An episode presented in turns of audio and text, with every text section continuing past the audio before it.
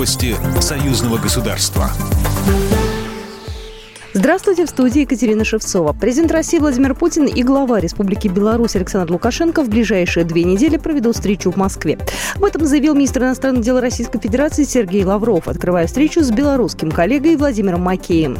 Стало известно также, что 3 сентября глава российского правительства Михаил Мишустин приедет в Минск с визитом. Подробности поездки глава внешнеполитического ведомства Российской Федерации не раскрыл. В свою очередь, пресс-служба Минобороны Беларуси заявила, что 4 сентября с визитом в Москву также приедет глава ведомства генерал генерал-майор Виктор Хренин. В российской столице он примет участие в совместном заседании министров обороны стран СНГ, стран-участниц Шанхайской организации сотрудничества и государств Организации договора о коллективной безопасности.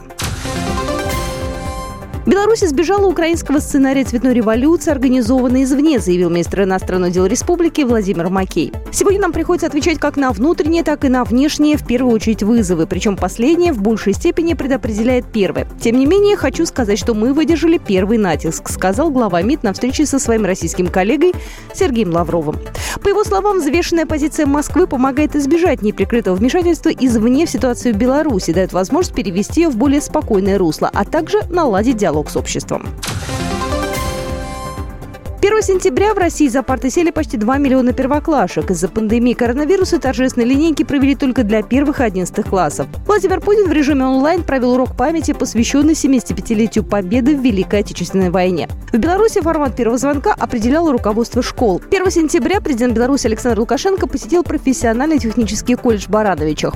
Белорусский лидер поздравил собравшихся с Днем знаний и заявил, что каждый педагог будет под защитой государства. После Александр Лукашенко пообщался с журналистами. Президент высказался за продолжение тесного сотрудничества с Россией.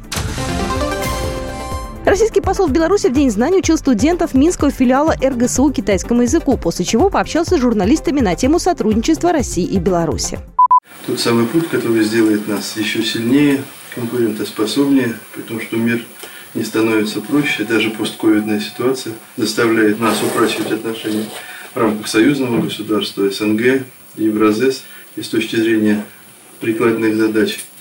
Глава дипмиссии обратил внимание на необходимость возвращения к интеграционной повестке в рамках союзного государства и отметил, что его будущее уже совсем скоро будет в руках сегодняшних студентов. Программа произведена по заказу телерадиовещательной организации Союзного государства. По вопросу размещения рекламы на телеканале «Белрос» звоните по телефону в России 495 637 65 22. В Беларуси плюс 375 44 759 37 76. Новости Союзного государства.